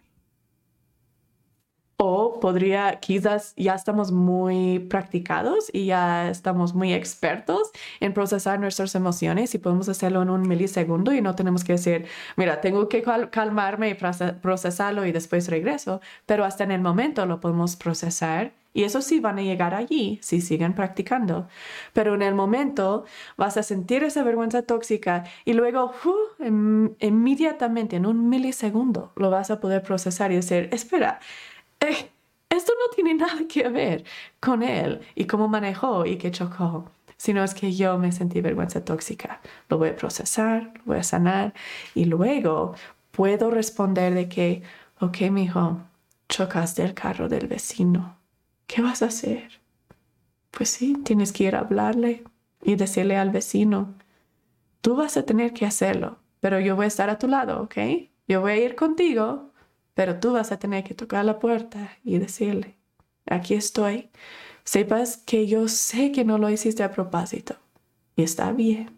Y vas a estar bien. Esto va a estar bien.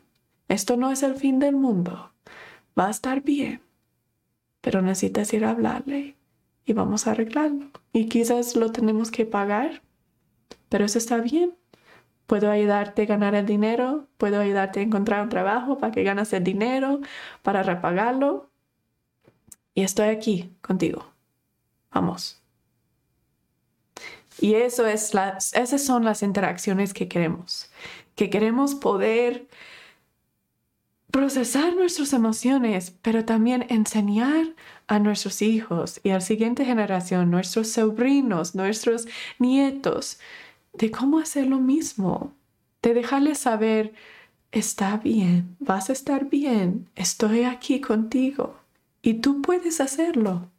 ¿Qué vas a hacer? Eso es hermoso, eso es cuando se conecta uno con el otro y con sí mismo. Ok, con, um, con el formato de procesar, uh, vamos a hacer otro ejemplo con el formato de procesar. En este ejemplo, Rafael está en el trabajo y su jefa empieza a regañarle por algo. Y Rafael la escucha, ¿verdad? Y, no la quiere decir nada, solo ah, traga sus emociones. Y um, ella lo está regañando y así en frente de los demás y todo. perdóname, jefa, perdóname. Ya, lo voy a arreglar, voy a quedarme tarde esta noche y lo voy a arreglar. Pero luego esa noche, cuando regresa a la casa, está molesto con ella y está ofendido y está como, ah, ¿cómo, se atreve a hablarme así cuando ella es muchísimo peor que yo? Ella hace muchísimo más equivocaciones que yo. Y no estaba bien que me habló así enfrente de todos. Pero Rafael no le va a decir nada, ¿verdad? Porque él no le gusta confrontación y lo va a cubrir con ofendido, con ansiedad, con molesto. Ese es enojo, ¿verdad? Y queremos procesar sus emociones. Entonces, él debe sacar su formato de procesar y debe escribirlo. Ok, ¿qué es el evento? Mi jefa me regañó en frente de todos. Luego brincamos a las emociones. ¿Cuáles emociones te sentiste? Um, ¿Avergüenzado? ¿Enojado? ¿Molesto? ¿Culpa? ¿Vergüenza tóxica? Va a escribir todas las emociones que vienen a su mente. Luego va a subir a donde dice pensamiento temático. ¿Por qué me hizo sentir esas emociones? Pues me hizo sentir molesto y enojado avergonzado porque estaba diciendo en frente de todos que yo me equivoqué en algo. Pero ¿por qué? ¿Pero por qué eso me causa emociones? Pues porque no me gusta que lo dice enfrente de todos y que lo dice así de mal, de mal forma.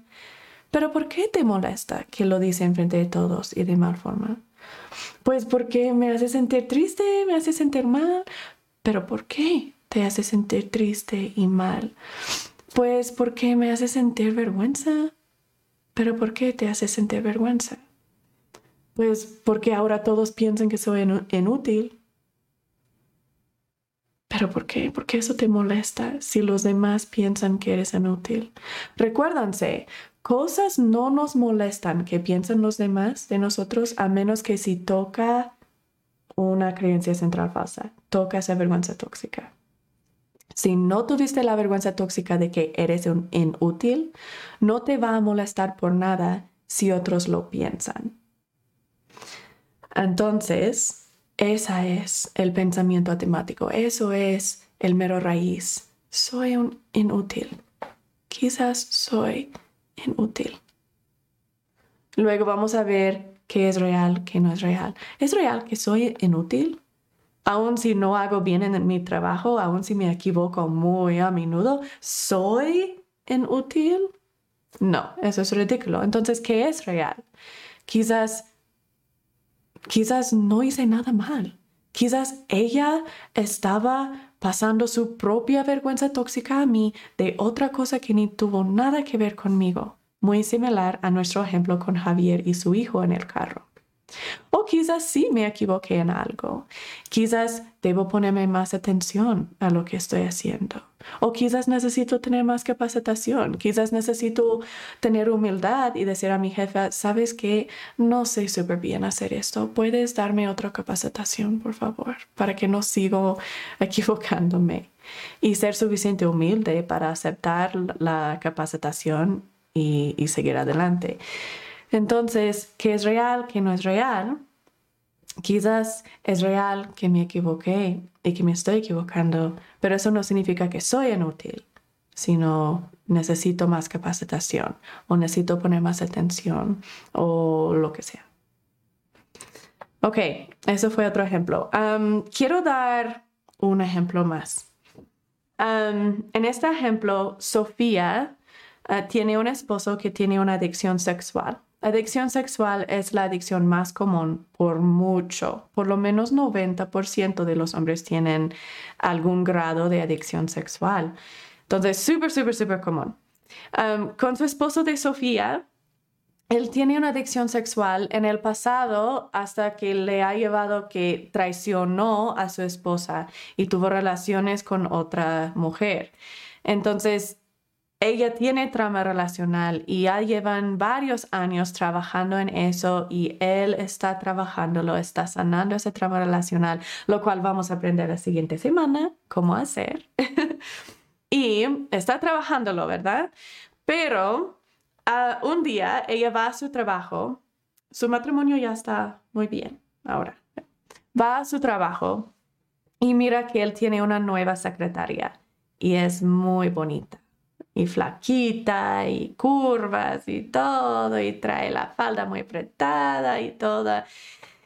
Y ella se siente pánico, ¿verdad? Sale a la, regresa a la casa y ella se siente horrible. Entonces saca un formato de procesar y empieza a llenarlo. ¿Qué es el provocador? El evento. Mi esposo tiene una nueva secretaria muy bonita y muy jovencita. ¿Qué son mis emociones? ¿Qué son las emociones de Sofía? pues me siento pánico, me siento enojada, me siento molesta, me siento vergüenza, me siento vergüenza tóxica, me siento ta, ta, ta, ta, ta. Pensamiento automático. ¿Por qué? ¿Por qué me siento estas cosas? Pues porque mi esposo es un animal y el minuto que la mira, pues va a ir con ella. Pero ¿por qué te hace sentir eso? ¿Qué te hace sentir que tu esposo es un animal y que la va a seguir? Pues porque en el pasado lo ha hecho, pues ya sé que lo va a hacer otra vez. No se puede aguantar. Ok, entonces, ¿qué te hace sentir eso? ¿Qué te hace pensar eso? ¿Qué te causa esa emoción? Pues porque en el pasado eso me pasó y me dolió muchísimo. Por eso tengo miedo que va a volver de pasar. Ok. Entonces, esa, pero ¿por qué? Vamos a tratar de seguirlo aún más abajo, pero ¿por qué eso te molesta? Si vuelve a pasar y vuelves a tener ese dolor, ¿por qué eso te va a molestar?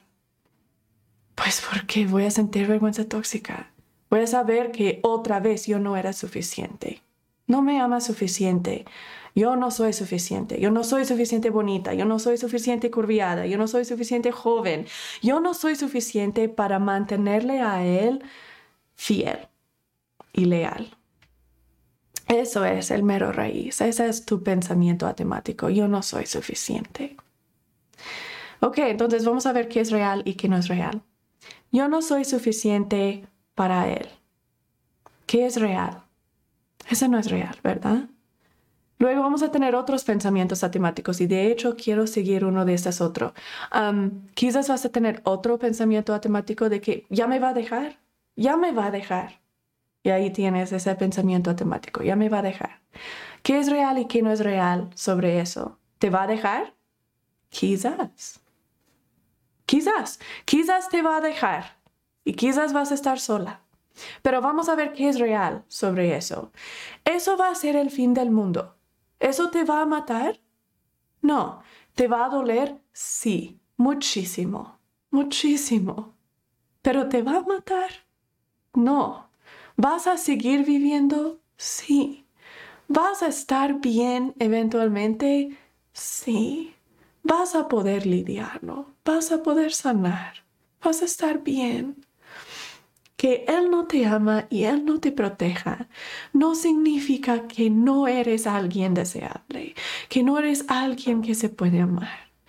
Vas a estar bien. Entonces ahí es donde tenemos un pensamiento automático que sí es verdad, quizás te va a dejar, pero tenemos que ponerlo en perspectiva. ¿Y qué va a pasar? Nuestra mente, si no lo ayudamos a poner en perspectiva y no le decimos que es real y que no es real, va al mero peor posible. Va a decir, me va a dejar y va a dañarme y voy a morir y luego esta. Y... No, sino que es real. Te va a doler muchísimo, sí pero vas a seguir despertándote, vas a estar bien, vas a poder lidiarlo, vas a poder encontrar paz, vas a poder encontrar amor por ti mismo. Quizás va a ser difícil, pero lo vas a poder hacer. Y eso es que es real. Luego brincamos hasta abajo, el número 5, en la caja verde, que dice, ahora que entiendes eso, ¿cómo quieres reaccionar? Ahora que entiendes que te sientes estas cosas porque tienes miedo que Él te va a dejar, tienes miedo que no eres suficiente, ¿cómo quieres reaccionar? Quizás quieres reaccionar por medio de hablarle y decirle, ¿sabes qué, mi amor? me hace, tu nueva secretaria me hace sentir trama, me hace sentir que quizás me vas a dejar y eso me da miedo porque me va a doler. Y hablarle y expresar cómo te sientes. No importa cómo él reacciona. Lo que es importante es que tú estás expresando tus emociones. Ok, entonces, eso es encontrar la realidad. Eso es cómo llenar ese formato de procesar. Es cómo procesar nuestras emociones. Déjame poner otra vez la imagen. Ok, esto es el formato de procesar. Es cómo es hecho nuestro cerebro para funcionar. Es cómo funciona nuestro cerebro. Pero cuando estamos conscientes de eso, es cuando podemos procesar la emoción, seguir adelante al siguiente emoción.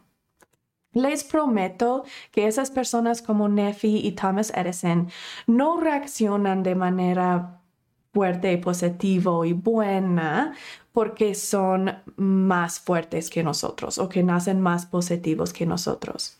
Les prometo que por un milisegundo, si se sintieron. Thomas Edison, cuando primero miró esas llamas, te prometo que un milisegundo estaba como, pero inmediatamente lo procesó y pudo ver, ¿esto es el fin del mundo? No, no es el fin del mundo. Voy a poder seguir adelante. Mi hijo está bien, mi esposa está bien, voy a estar bien. Voy a poder seguir adelante. Por eso su emoción no estaba basado en ese momento de, ¡Ah! ¿qué voy a hacer? Y luego la emoción sigue de pánico y de esto y de frustración y de, ah, sino lo procesó y llenó esa forma de procesar en su mente. Por eso, naturalmente, su emoción era uno de paz. Y pudo responder con paz y hasta con gozo, diciendo, ay, no, pero si son chidos estas llamas, si son padres, ¿verdad? Diciendo, pues, no puedo parar las llamas, voy a estar bien, sí perdí muchísimo dinero, pero es dinero. Puedo hacerla otra vez. Y mientras, voy a disfrutar las llamas. Y luego mañana voy a buscar cómo voy a seguir adelante. Y eso es porque son diferentes de nosotros. Simplemente es porque están reconociendo lo que está pasando en su cerebro. Están reconociendo ese pensamiento automático mirando qué es real y qué no es real sobre ese pensamiento temático. Luego su emoción sigue. Ok, ¿tienen preguntas? Pónganlo en el chat, por favor. Patricia dice, a mí me está sucediendo en mi nuevo trabajo, comienzo a sentir vergüenza tóxica cada vez que te sientes vergüenza tóxica, que te sientes um, frustrada, que te sientes ansiosa, que te sientes cualquier cosa, llena el formato de procesar. La primera vez es muy difícil. La primera formato de procesar es difícil. Y no te preocupes si no es perfecto si estás como, no, pero Misty me dijo que eso no era el mero raíz, que debo seguir, pero ¿por qué? Pero ¿por qué? Pero no sé dónde más llegar. Está bien. Escribe a donde puedes y llena todas las cajas, no importa lo que dicen, llénalos lo mejor que puedes. No te preocupes de perfección. Y lo más que llenas formatos de procesar, lo más claro que va a ser, lo más sentido que va a ser, pero sí se requiere esa práctica.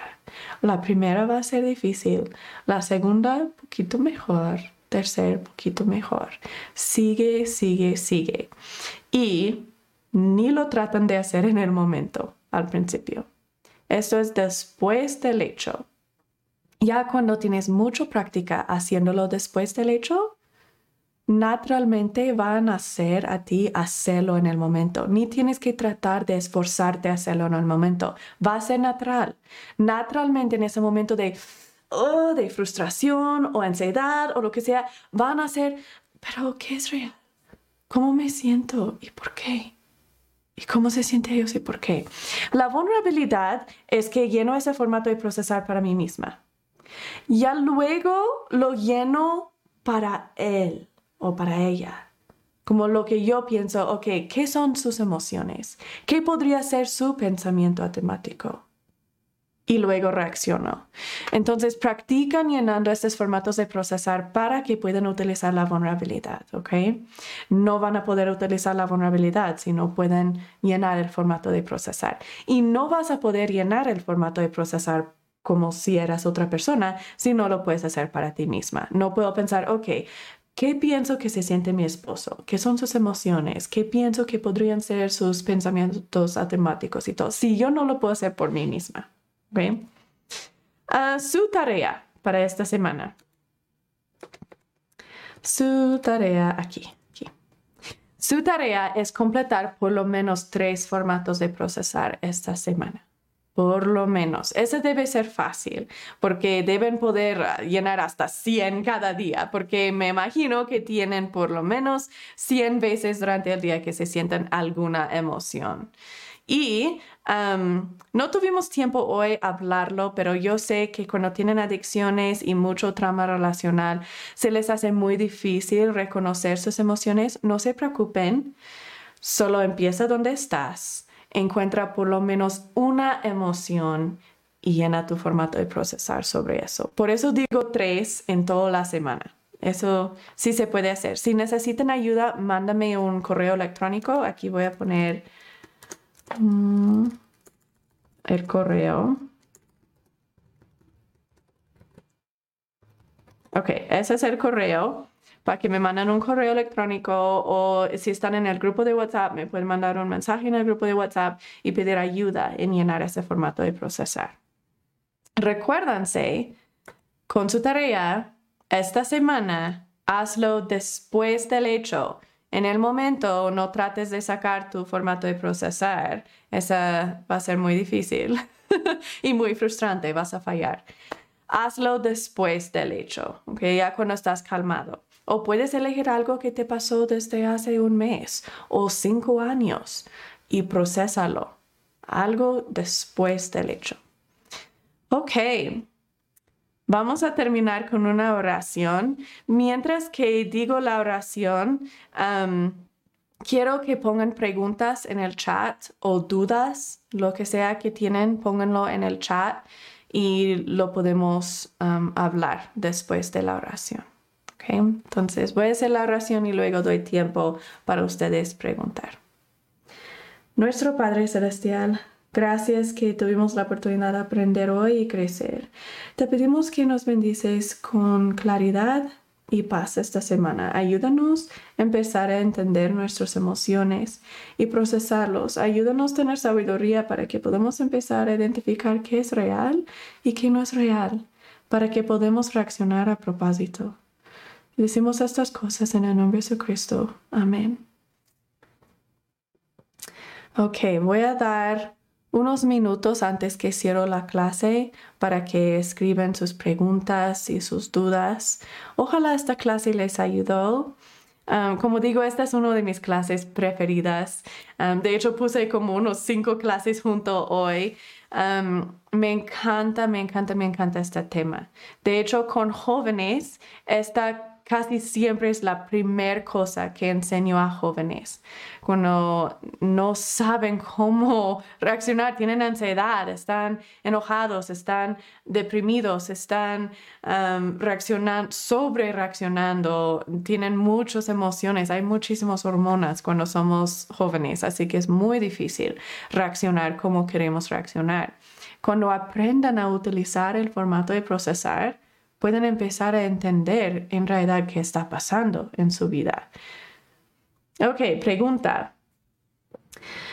Lo que me ha pasado en estos días es que quiero controlar mis pensamientos y me cuesta mucho trabajo. Termino enojado y frustrado. Daniel. Ok, gracias por la pregunta.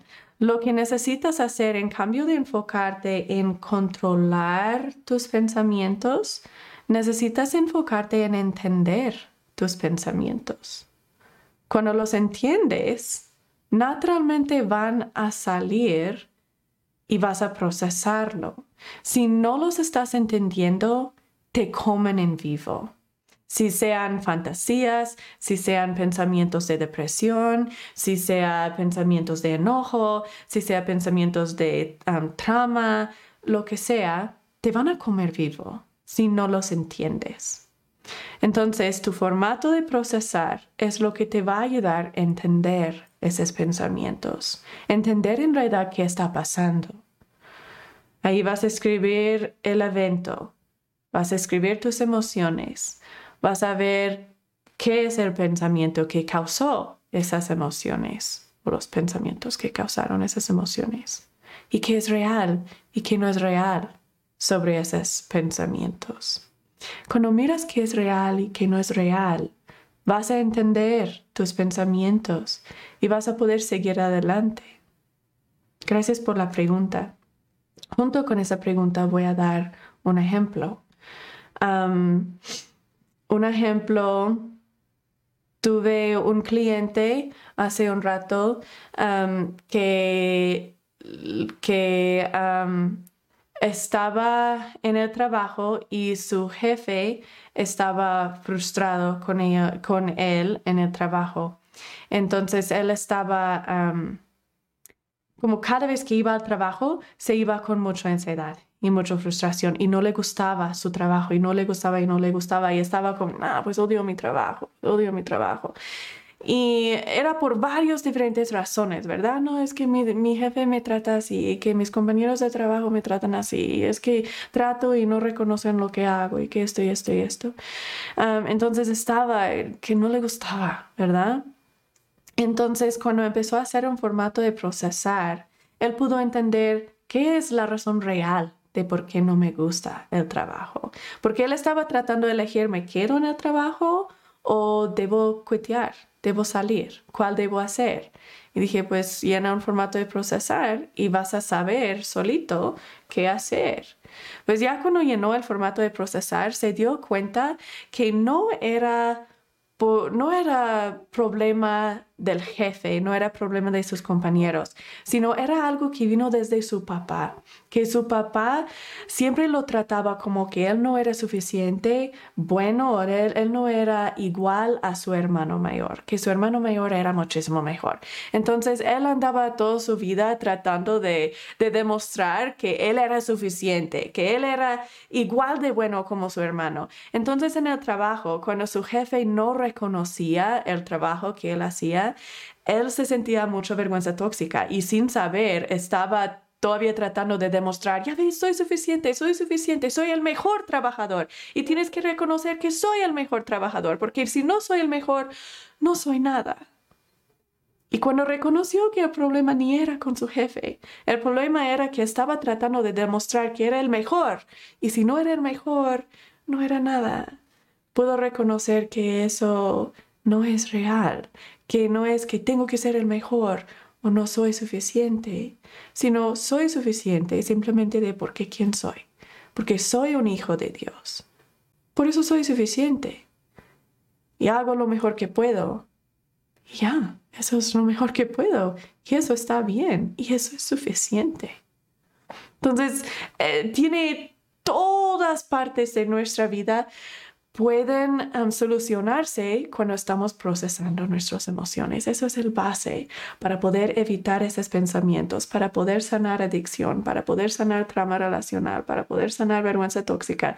Necesitamos estar procesando las emociones. Ok, ¿alguna otra pregunta o comentario? Voy a dar un ejemplo más y pueden seguir poniendo preguntas o comentarios y después de este ejemplo, si no hay otras preguntas, vamos a terminar la clase. este es un ejemplo de un joven. tuve una cliente hace un rato que se, se, sentía mucho ansiedad y por eso la llevaron conmigo porque era muy ansiosa. Y le estuve hablando y dijo que, ¿por qué te sientes ansiedad? No, que es en, la escuela tengo todo este trabajo y estas tareas y que luego mi mamá y que esto y esto y esto. Entonces le encargué varios formatos de procesar y uno de esos formatos de procesar me gustó muchísimo. Era sobre su tarea de matemáticas. El provocador. Tuve que hacer mi tarea de matemáticas y no quería. Por eso no lo hice. Y mi mamá se enojó conmigo por eso empezamos a pelear, yo y mi mamá, que no, pues al rato lo hago y así. Entonces, ¿qué son las emociones? Pues me sentí enojada, molesta, ¿Qué son los pensamientos automáticos. Allí ella puso en que ella me dijo después que, que, le duró buen rato, porque pues, ¿por qué no quiero hacer mi tarea? Ah, porque no me gusta matemáticas. ¿Por qué no te gustan matemáticas? Porque no me gusta. ¿Pero por qué? Porque es difícil. No me gusta, es difícil.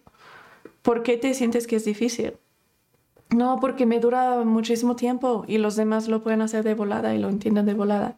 Entonces, en comparación a los demás, ellos lo hacen más rápido, tú lo haces más lento, eso te hace pensar que eso significa que es difícil para ti.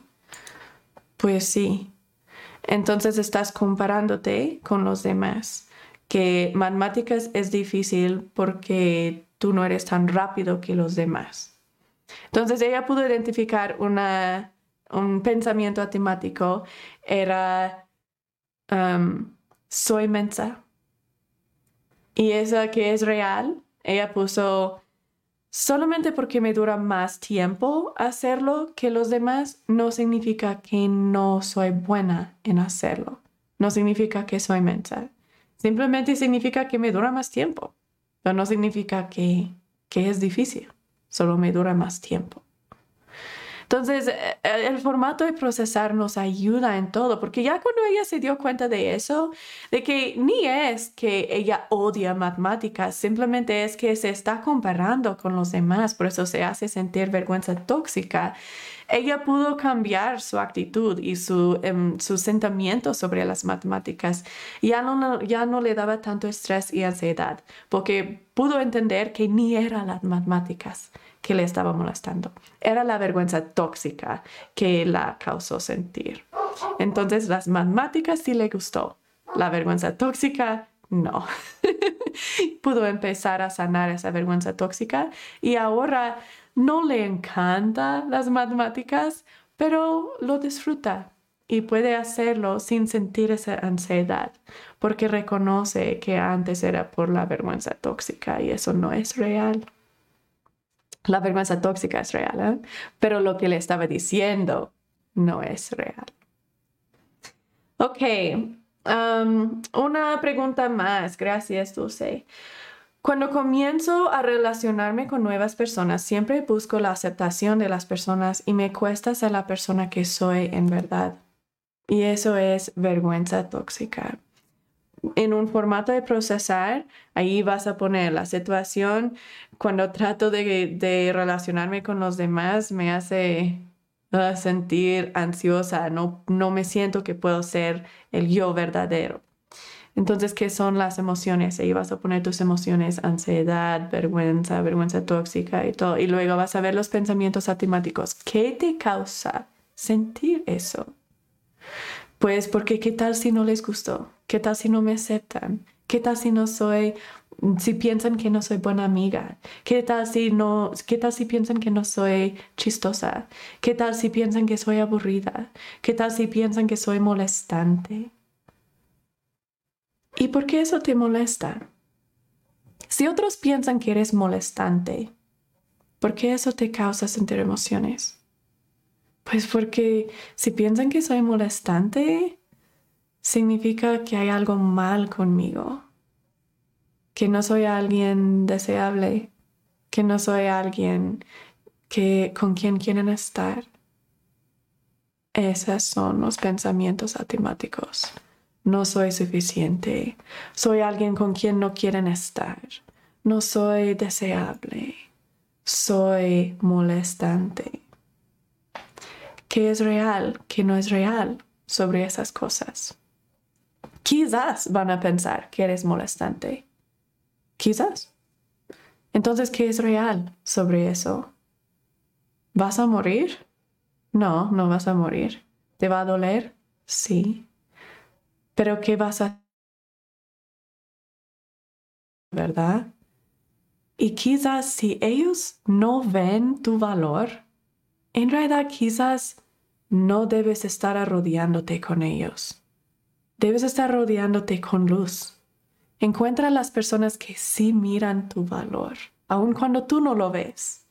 Y arródate con esas personas quizás no piensan que eres molestante.